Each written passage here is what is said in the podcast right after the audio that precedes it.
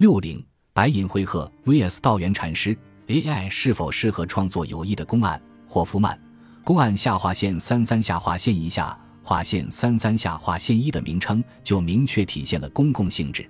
请撰写一段白银会鹤与道元禅师之间的对话，探讨公案的公共本质以及 AI 是否适合于创作有益的公案。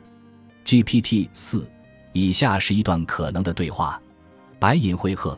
尊敬的道元大师，能与你就公案这个话题展开交流，我感到无比荣幸。在我的一生中，我致力于恢复人际禅宗的公案修行，并为弟子与公众创作了诸多新的公案。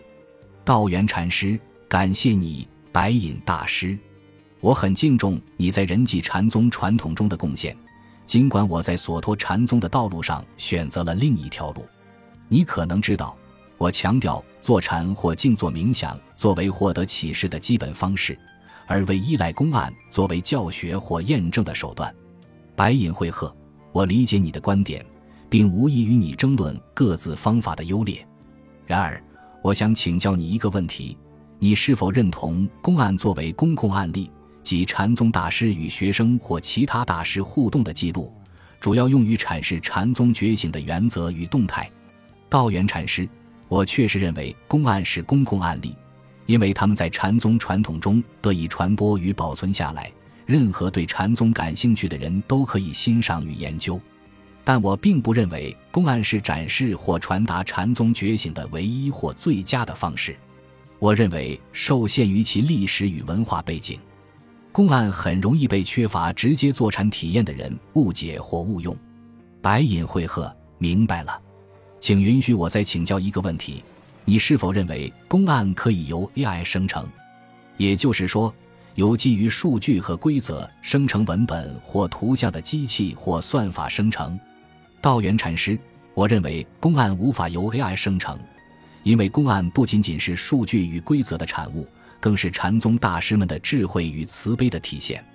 公案并非逻辑难题或修辞手段。而是超越所有概念与范畴的真实本质的显现。公案的目的在于让人在心智与身体上亲身体验与获得，而非求解或阐释。公案并非固定不变，而是会随情境与人的变化而变化。因此，AI 无法生成公案，因为它缺乏生命的基本特质，如意识和自由。白银会鹤，我同意你的看法，也认为 AI 无法生成公案。原因与你所述相同，但我还想补充一点：公案不仅是禅宗大师的表达，也是对公众的邀请。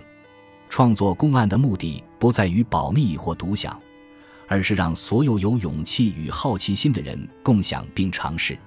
公案不仅是公共案例，更是公共挑战，意在邀请公众质疑自身的想法与执念，以唤醒自己的真实本性。